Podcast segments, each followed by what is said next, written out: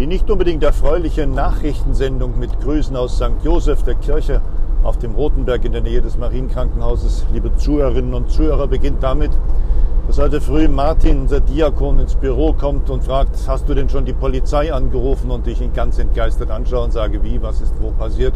Ja, Einbruch in unsere Kirche, in der alten Kirche auf dem Rotenberg, geweiht 1907, die so vieles schon erlebt hat in den Stürmen der Zeit die war nun wirklich Opfer geworden. Ein Einbruch, ein sinnloser Einbruch mit Verwüstung als Folge. Nein, ich hatte natürlich noch keine Polizei gerufen, weil ich von all dem ja noch nichts wusste. Und wir sind dann gleich los und haben uns angeschaut, was angerichtet worden ist. Also zur Sakristeitür ist der Einbrecher oder die Einbrecher äh, eingestiegen, haben in der Sakristei alle Schränke aufgerissen und verwüstet, haben wohl das Funkmikrofon, das ist gar nicht billig, mitgehen lassen und haben dann von innen die Türen entweder eingetreten oder aufgeschlossen, weil das möglich ist und haben in der Kirche wohl nach ersten Spuren wenig angerichtet. Da ist auch nichts anzurichten, da ist ja auch nicht viel bei uns. Und sind dann kurioserweise noch auf die Orgelempore hoch, haben dort auch die Tür eingetreten und waren im Maschinenraum der Orgel oder haben zumindest dort einen Blick hineingewagt. Mehr lässt sich nicht nachvollziehen. Auf dem Weg runter denke ich noch, naja, wir gucken mal Martin drüben im Gemeindehaus. Mir war aufgefallen, dass da die Kartons und Kisten merkwürdig durcheinander lagen und dass da auch etwas war, was da eigentlich vorher nicht hingehört. Und dann haben wir es gleich gesehen. Mit der Tür aufgeschlossen im Gemeindesaal von außen war schon der Lichtschimmer im Haus zu sehen. Das heißt, die Fenster in der Kleiderkammer waren geöffnet worden mit einem Stein und mit einem schweren Werkzeug war die Scheibe zertrümmert worden und da sind sie dann eingestiegen oder ist der Täter eingestiegen. Ist dann durchs ganze Haus, hat alle Türen aufgebrochen oder eingetreten, war in der Lebensmittelkammer, hat da wohl nichts mitgenommen oder nichts zerstört, Gott sei Dank. Hat dann die Spinte alle unsere ehrenamtlichen Mitarbeiter aufgebrochen, aufgehebelt und hat unser Sozialbüro die Tür eingetreten und ist dann wahrscheinlich auf denselben Weg wieder raus, weiter und weg. Ja, Träger, unserem Pfarrer Peter Bolowski Bescheid geben, die Polizei informieren, die Wache ist in Fellmar draußen und dann abwarten, denn die Wache selber hat nun keinen Streifenwagen geschickt, schon dann gleich angekündigt, sie werden die Kriminalpolizei schicken, die dann mit ein, zwei Stunden Verspätung dann auch kam und alle Spuren aufgenommen hat. Aber was ist da aufzunehmen? Gestohlen worden ist nicht viel, aufgebrochen ist dafür umso mehr, zerstört worden ist dafür eine ganze Menge, Schaden angerichtet worden ist da im Überfluss. Es ist sinnlos, es ist einfach bescheuert. Als dann der liebe Pförtner aus dem Marienkrankenhaus seinen wohlverdienten Feiern, Feierabend angetreten hat, er hatte die Frühschicht, habe ich ihn gern gesprochen, ob er den heute Morgen um fünf etwas bemerkt oder gesehen hätte. Natürlich nicht, aber er wusste, dass auch in der Nachbarschaft des Marienkrankenhauses in der vergangenen Nacht ein Einbruch passiert ist und er befragt wurde, ob auch er etwas gesehen hatte.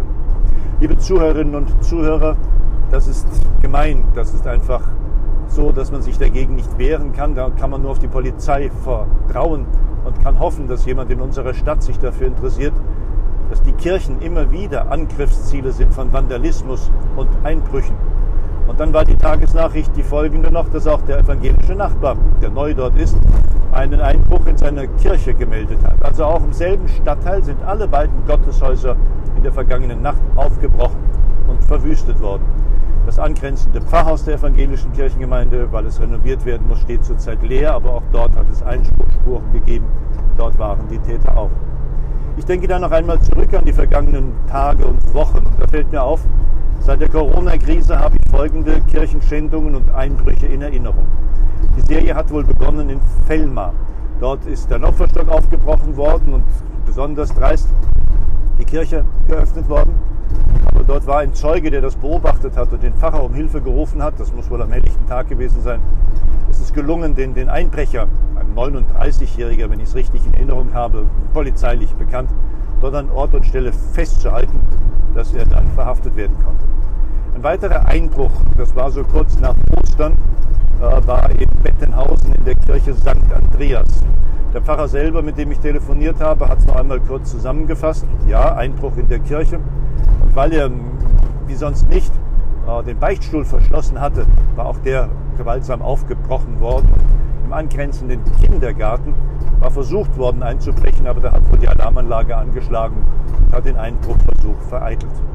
Ein Einbruchversuch im Kindergarten, das war dann auch noch die Tagesnachricht. Heute hat unser Pfarrer in der Pfarrei St. Bonifatius, in der Pfarrei St. Elisabeth, im Kirchort St. Bonifatius, im dortigen Kindergarten auch registriert, es hätte dreimal ein Alarm in der vergangenen Nacht.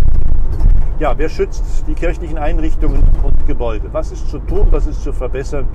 Was können wir halten und erhalten? Denn offene Kirchen den Tag über und Gebetsräume für Menschen, genau das brauchen, die müssen wir halten und können uns nicht mit Zäunen, nicht mit Schlössern, nicht mit Riegeln vor all diesen Gefahren schützen.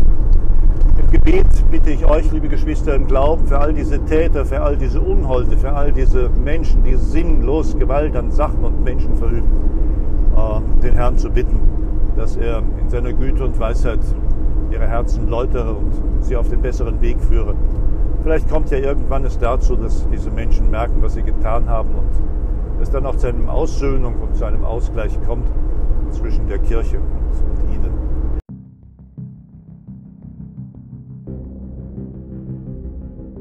Einen lieben Gruß vom Rotenberg, Stefan Krönung, der Hilfsfacher in St. Elisabeth, der Sozialfacher hier vom Kirchort St. Josef, mit guten Wünschen für Sie und euch.